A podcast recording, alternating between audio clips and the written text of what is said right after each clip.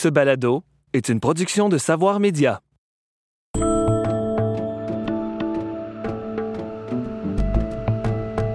Bonjour et bienvenue à Fait biodivers.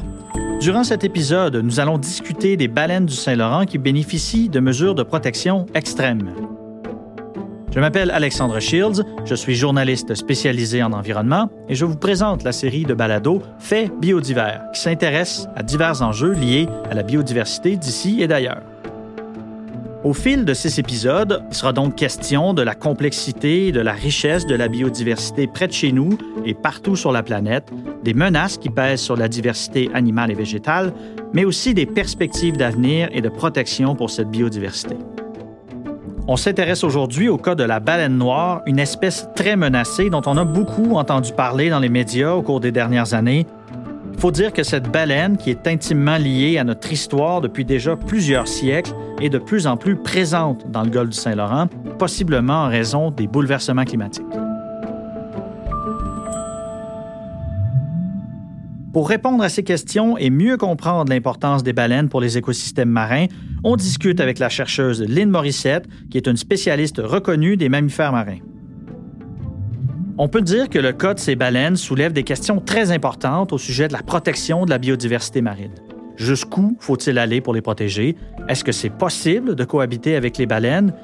Et pourquoi est-ce si important de protéger les mammifères marins et pas seulement les baleines noires? Lynn Morissette, bonjour. Bonjour. Euh, les baleines noires, j'en parlais en introduction, sont un exemple assez frappant d'une espèce qui a été carrément sauvée de la disparition. C'est une espèce qui a été chassée pendant des siècles. Elle a même servi avec l'huile de, de, bonne qualité qu'elle arrivait à fournir à éclairer les rues de plusieurs villes. Elle a été portée donc avec cette chasse-là au seuil de l'extinction. Mais depuis l'arrêt de la chasse, les baleines noires, on peut dire, ne sont pas au bout de leur peine. Euh, selon vous, quelles sont les principales menaces auxquelles ces animaux-là euh, sont exposés aujourd'hui?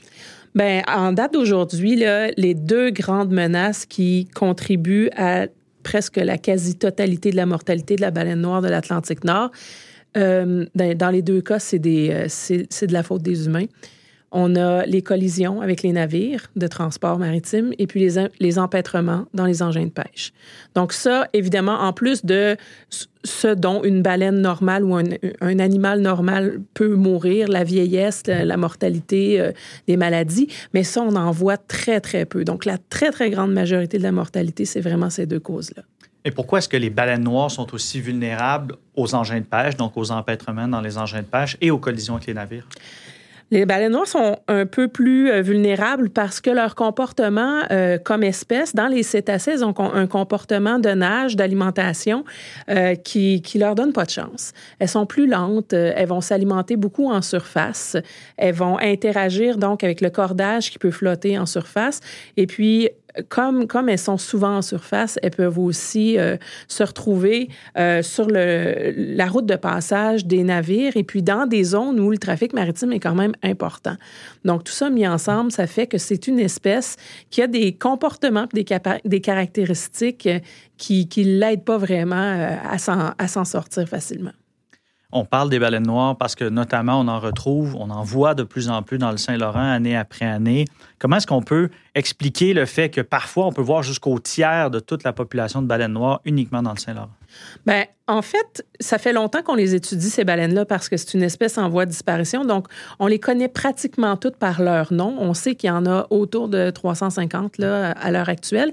Et puis, longtemps, on savait aussi où elles, passaient leur temps. On sait qu'elles sont au large de la Floride durant l'hiver, puis elles vont remonter euh, dans les eaux euh, canadiennes, américaines durant l'été. Et puis là, mais le gros de la population, on savait qu'elle allait dans la baie de Fundy pour la plupart. Il y avait à peu près 60% de la population qui allait là. Le 40 qui restait, on ne savait pas trop. Et puis, depuis quelques années, je vous dirais à peu près depuis 2015, euh, on en voit de plus en plus dans le golfe du Saint-Laurent. Au départ, on s'est dit, ah, c'est peut-être le 40 euh, pour lequel on n'avait pas d'informations, euh, ou c'est peut-être vraiment un déplacement euh, de ces baleines-là qui, qui, quittent la baie de Fundy pour aller se retrouver dans le golfe. Mais oui, effectivement, d'année en année, on peut se retrouver jusqu'à même la moitié de la population qui vient dans le golfe du Saint-Laurent. Pourquoi elles viennent ici? Probablement parce qu'elles suivent leur nourriture. Euh, il y a des changements dans la. Quand on étudie ces baleines-là, on étudie aussi leur habitat, les ressources dont elles ont besoin. Puis on se rend compte que l'abondance de nourriture, qui est un petit copépode, un zooplancton là, euh, assez, euh, assez petit, de quelques millimètres, qui s'appelle calanus. Et ce calanus-là, il, il, y a une variation d'une année à l'autre. Et puis, des années dans la baie de Fundy, il y en a beaucoup. Des années, il y en a moins. Puis là, il semblerait qu'il y en a moins dans la baie de Fundy, mais il y en a beaucoup dans le golfe du Saint-Laurent. Puis la principale hypothèse qui explique pourquoi on les voit ici, c'est que les baleines suivent leur nourriture. Je le disais en introduction, au cours des dernières années et plus particulièrement en 2017 et en 2019, on a vu que l'espèce a connu des mortalités records dans le golfe du Saint-Laurent. On parle en tout de 21 baleines qui sont décédées dans les eaux canadiennes. Ça peut sembler peu, mais sur une population, vous disiez, d'environ 350 individus, alors qu'elles étaient un peu plus de 10 000 avant la, chasse commerciale, c'est énorme. Est-ce que ces mortalités-là, concrètement, peuvent menacer la survie de l'espèce? Clairement. Euh, quand on parle de 21 mortalités, en fait, pour que la population se rétablisse à l'heure actuelle, on aurait droit à une mortalité par année ou zéro mortalité par année. Ça, c'est le seuil euh, de tolérance biologique euh, pour cette espèce-là, compte tenu de ses paramètres de population, compte tenu, compte tenu son nombre actuel. Donc, une, un décès par année, c'est déjà trop. Donc, quand on retrouve 21 carcasses, effectivement, ça fait beaucoup, beaucoup de mortalité. Et c'est un impact de mortalité qui est majeur pour la survie de l'espèce, compte tenu de la quantité de baleines qui nous reste. Euh, il y a des années, c'est il y a des années c'est plus, il y a des années c'est moins. Et puis 2017-2019, euh, effectivement, on a eu euh, des, on peut presque dire des hécatombes là, en termes de mortalité. Euh, et, ça, ça bouleverse ce qu'on ce qu'on sait, puis ça, bouleverse aussi ce qu'on essaie de comprendre de, de ces baleines là. Puis ça bouleverse nos plans aussi pour essayer de les protéger parce que ben, ça nous met euh, devant un constat qui est assez euh, troublant pour la science parce que ça fait beaucoup de mortalité. Pour répondre à la hausse des mortalités des dernières années, le gouvernement du Canada a mis en place des mesures qu'on peut qualifier de sans précédent pour essayer de protéger les baleines noires. Qu'est-ce qui a été fait au juste de la part du gouvernement fédéral? Ben, en fait, on s'est inspiré de nos voisins américains qui ont l'habitude, depuis les années 90 environ, de, planifier des mesures de, de protection ou de coopération existence avec euh, les baleines, puis les principales sources de mortalité. Donc, c'est toujours en deux volets. Le premier volet, c'est d'éviter le chevauchement, tant, spatial que temporel. Ça, ça veut dire qu'il ne faut pas que les baleines soient en même temps et au même endroit que les bateaux de pêche ou encore les bateaux de transport maritime. Comment ça se traduit dans le concret? Bien, on fait des zones de limitation de vitesse. On a même réussi par le passé à dévier une voie navigable au niveau du transport maritime pour pas les bateaux soient au même endroit que les baleines. Pour les pêcheries, on va fermer des zones de pêche ou encore on va tenter, comme on a fait cette année, d'aller pêcher plus tôt, avant que les baleines arrivent. Mais pour ça, ça prend une bonne compréhension de où sont ces baleines-là, puis c'est quoi leur cycle de migration, quand est-ce qu'elles arrivent dans le golfe. La deuxième catégorie de, de mesures qu'on peut mettre en place, c'est pas des mesures qui sont au niveau de la gestion. C'est des, niveaux, des mesures qui sont au niveau du développement technologique qui permettent d'être au même moment, au même endroit, mais avec des technologies qui ne représentent plus des menaces pour, euh, pour ces baleines-là. Donc, on parle de développement de technologies, notamment pour l'industrie de la pêche.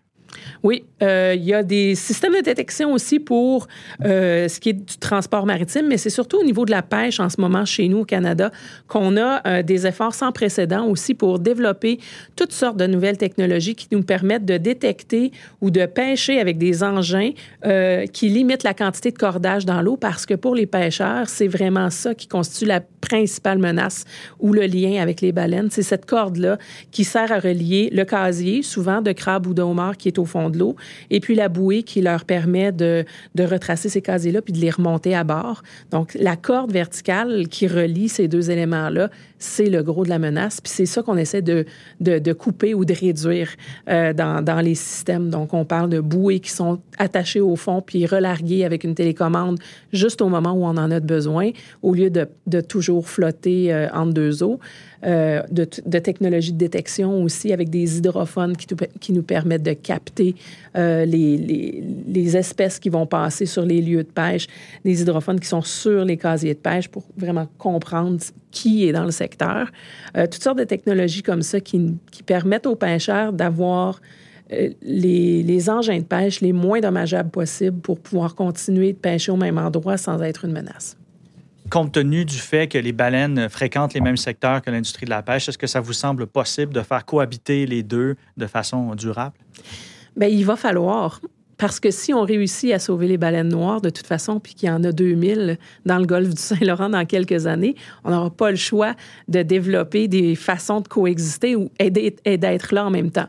On ne pourra pas effacer les navires de, de, de transport maritime. On ne peut pas effacer les bateaux de pêche non plus. Puis, on a des, des enjeux internationaux aussi, comme par exemple la loi sur la protection des mammifères marins aux États-Unis, euh, qui nous exige de d'opérer des, pêcheries qui sont au moins aussi euh, bien faites que, la norme américaine en termes de protection des mammifères marins.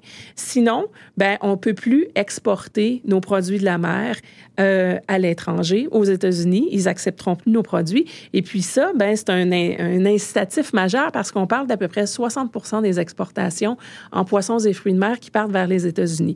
Donc, tout ça mis ensemble, ben, ça, ça nous donne pas le choix de trouver des façons de coexister parce que, d'une part, euh, pour le futur de ces pêcheries-là, ça devient un impératif. Et puis, d'autre part, si les efforts de conservation fonctionnent puis qu'on réussit à avoir des populations de baleines noires qui sont augmentées, ben on va se, toujours se retrouver confronté à un défi de coexistence. Donc, fermer des zones de pêche euh, dans l'immédiat pour répondre à une crise, c'est une solution qui est, qui est probablement la meilleure, mais dans le, dans le long terme, euh, il faut voir des façons de réussir à chevaucher les pêcheurs, euh, les transports, le transport maritime puis les baleines, puis de coexister sans être une menace parce parce qu'on ne pourra pas toujours juste éviter d'être en contact. Est-ce qu'on peut dire que jusqu'à présent, les mesures qui ont été mises en place par le gouvernement fédéral, que ce soit pour les pêches, que ce soit pour le transport maritime, on peut dire que c'est un succès, que c'est une réussite? Bien, ça a fonctionné. C'est sûr que les premières années, on a mis des mesures en place qui étaient très, très radicales. Devant la crise puis l'hécatombe de 2017, je pense qu'on n'avait pas le choix. Là où c'est euh, euh, risqué, où moi, ça me fait réfléchir, c'est que en, 2010, en 2017, donc, on a mis en place des mesures qui étaient assez drastiques. Et l'année d'après, on n'a eu euh, aucun décès de baleine noire. Et ça, c'est un raccourci facile qu'on a fait euh, au niveau du gouvernement de, de dire, bon, mais vous voyez, nos mesures ont fonctionné. Il n'y a eu aucun décès en 2018, puis c'est grâce à nos mesures. Le risque avec ça, c'est de... de fermer le dossier puis dire bon ben mission accomplie, on a réussi, puis de ne plus être aussi alerte à, ces dangers-là puis ces défis-là auxquels on fait face. Des populations comme des baleines noires ou n'importe quelle autre espèce marine, ça a des fluctuations annuelles où il y a des bonnes années puis des moins bonnes années. Puis on l'a vu en 2019, l'année d'après, avec les mêmes mesures qu'on essaie toujours d'améliorer, bien, il y en a eu des décès. Donc, c'est pas une année de données qui peut nous permettre de dire bravo, on a réussi. Puis c'est pas non plus cinq années de données qui, qui vont nous permettre de faire ça. Mais bon, entre l'urgence de la première année, puis les mesures qui sont en place maintenant, euh, il y a une amélioration. C'est beaucoup moins restrictif pour les pêcheurs sans être plus menaçant pour les baleines. Je pense que c'est vers là où il faut aller parce que parce qu'au final, il, faut sauver les baleines, mais il faut aussi sauver ces communautés côtières-là qui dépendent eux aussi de, de la mer.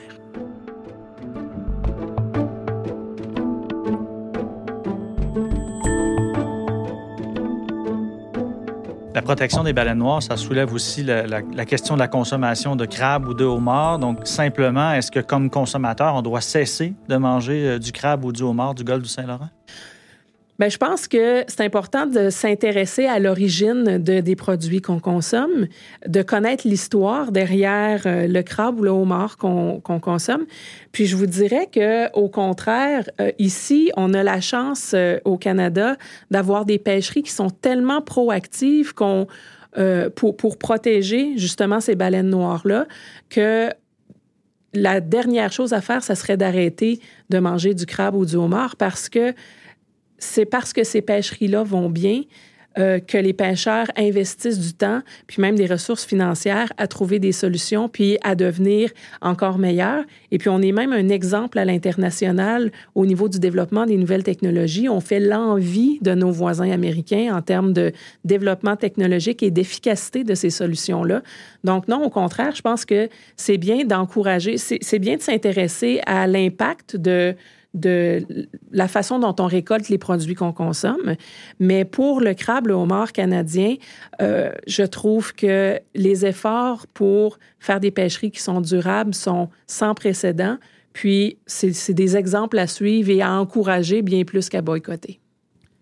Notre économie dépend aussi beaucoup du transport maritime, évidemment, qui passe par une croissance du transport sur le Saint-Laurent, qui est une voie d'entrée importante au Canada puis au cœur de l'Amérique du Nord aussi. Et on prévoit d'ailleurs une croissance de ce trafic-là au cours des prochaines années. C'est même une volonté affirmée des gouvernements. Est-ce que c'est possible, selon vous, de le faire sans menacer davantage, que ce soit les baleines noires ou d'autres espèces de cétacés? Ben, encore une fois, ça serait facile d'une façon utopique de dire ah ben on arrête le transport maritime puis euh, on n'en aura plus de problème. Mais il y a 80% des objets qui nous entourent ou qu'on consomme ou qu'on a dans nos maisons qui euh, sont livrés par navire. Donc, on ne peut pas effacer le transport maritime, mais c'est sûr qu'une augmentation du transport maritime, ça va rajouter un niveau de complexité à ce défi de coexistence-là qui existe. Et puis, encore une fois, c'est la même chose. On a on a une complexité dans l'écosystème au niveau des usages où il y a des espèces en péril, il y a des humains qui utilisent le territoire pour toutes sortes de, choses et, euh, et, il faut trouver une façon d'amalgamer tous ces usages-là pour que ça soit le moins dommageable possible pour le futur. C'est sûr que plus on en rajoute, plus ça devient difficile, puis plus le défi est complexe. Les baleines, on le sait, c'est un objet touristique aussi. Ça fascine les gens, ça fascine les visiteurs. C'est une industrie extrêmement importante au Québec d'ailleurs. Mais au-delà de nous fasciner, justement, est-ce que les baleines jouent un rôle précis ou particulier pour l'écosystème marin? Bien, les baleines, en général, c'est un indicateur de l'état de santé de l'écosystème. Quand on a des baleines, puis nous, ici au Québec, on a la chance d'avoir 13 euh, espèces de cétacés qui sont dans nos eaux, mais ça, ça veut dire que le Saint-Laurent est un, un bon garde-manger, puis quand même un écosystème qui est en santé pour être capable d'accueillir ces espèces-là. Puis au-delà de leur importance écologique, euh, qui est vraiment multifacette, là, souvent on les appelle les ingénieurs de l'écosystème, ben c'est aussi des, des ambassadrices de collaboration parce que elles font des tellement grandes migrations, puis elles connaissent pas les frontières que les humains se sont établis entre les pays, qu'elles forcent les gens à travailler ensemble. Puis ça, on le voit dans l'histoire de la baleine noire. Puis c'est assez inspirant, puis euh, fascinant de voir ça. Euh, des gens qui, euh, qui sont de pays différents, qui travaillent main dans la main pour pouvoir trouver des solutions, parce que ce qu'on fait au Canada, ça influence la même population qui va être aux États-Unis quelques semaines plus tard. Donc, le Canada et les États-Unis travaillent ensemble pour la baleine noire. Puis je vous dirais que une autre chose qui est sans précédent, c'est que l'industrie travaille avec les scientifiques, travaille avec euh, les ONG qui sont là pour, les organisations qui sont là pour protéger l'environnement.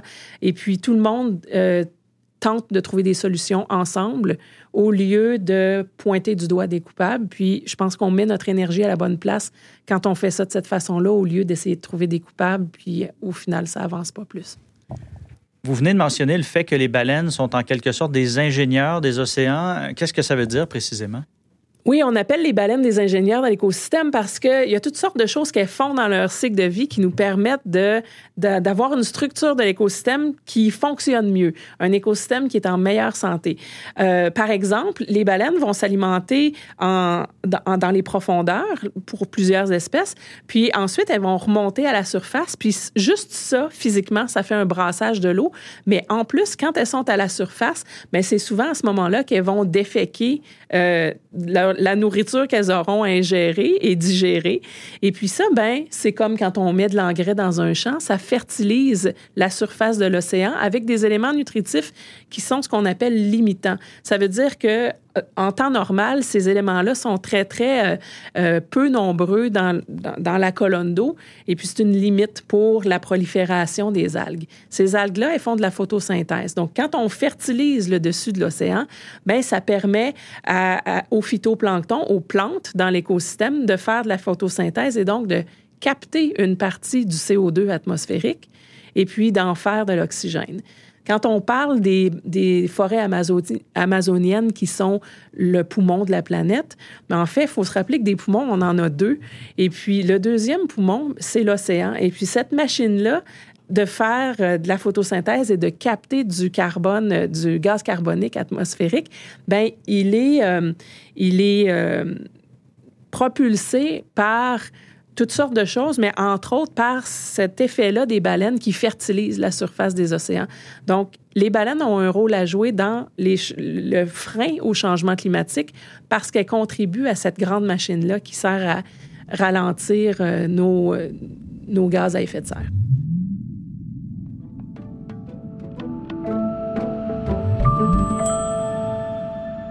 Les baleines, on le sait, ça fascine énormément de gens, mais comme individu, qu'est-ce qu'on peut faire concrètement pour participer à leur protection? Bien, c'est sûr que quand on voit ces baleines-là qui meurent ou qui font face à la disparition, on voudrait faire quelque chose de très, très concret, puis aller les sauver, partir en bateau, puis aller les sauver. Malheureusement, on ne peut pas faire ça. Mais ce qu'on peut faire, par exemple, pour aider justement à la, à la, survie de ces espèces en voie de disparition comme la baleine noire, c'est de s'intéresser à l'histoire des produits qu'on consomme, de s'assurer que ce qu'on consomme, ça n'a pas un impact sur ces espèces-là en voie de disparition. Puis sinon, ben, je vous dirais s'intéresser à la science aussi. Euh, en, en, en s'intéressant à la science, puis en mettant la science à l'avant-plan, ça permet de prendre des décisions qui sont basés sur la science et non pas sur des enjeux politiques ou encore des promesses électorales. Et puis ça, c'est super important parce que les baleines, elles sont pas euh, elles ne suivent pas des cycles de quatre ans pour, pour leur survie. C'est du travail de longue haleine à long terme. Et puis, il faut se baser sur la science pour prendre les meilleures décisions possibles. Puis, s'intéresser à la science comme citoyen, c'est aussi dire à nos gouvernements que cette science-là est importante et, et puis la mettre au cœur des décisions quand il s'agit de protéger des espèces en voie de disparition. En terminant, Lynn Morissette, vous êtes bien au fait de ces dossiers-là, vous suivez cette, évolution-là de la science, vous y participez vous-même depuis plusieurs années. Est-ce que vous dégagez de ça une note d'espoir ou de désespoir pour la survie, notamment des baleines noires?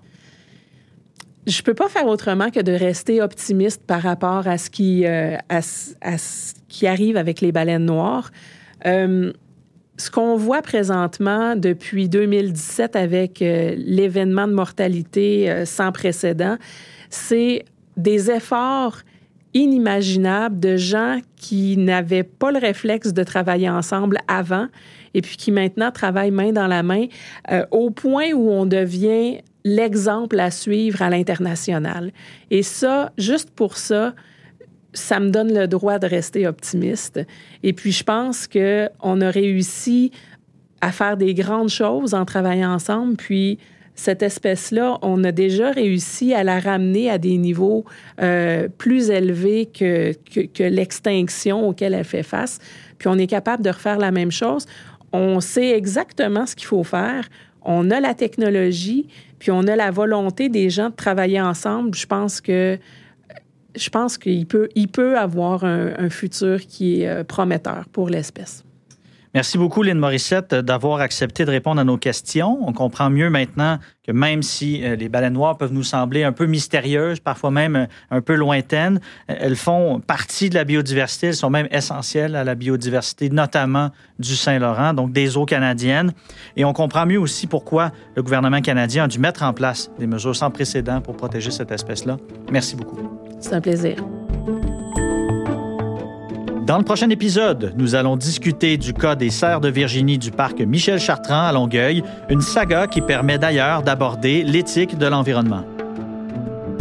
Cet épisode de Faits biodivers accueillait Lynn Morissette, directrice générale M Expertise Marine, au contenu et à l'animation Alexandre Shields, à la réalisation Marie-Hélène Frenette-Assad. L'idée originale est de Hélène Lorrain, qui en assume également la production déléguée, et Nadine Dufour, la production exécutive. La musique provient de BAM Music Library. Fait biodivers est une balado-diffusion de Savoir Média produite avec la participation financière du gouvernement du Québec.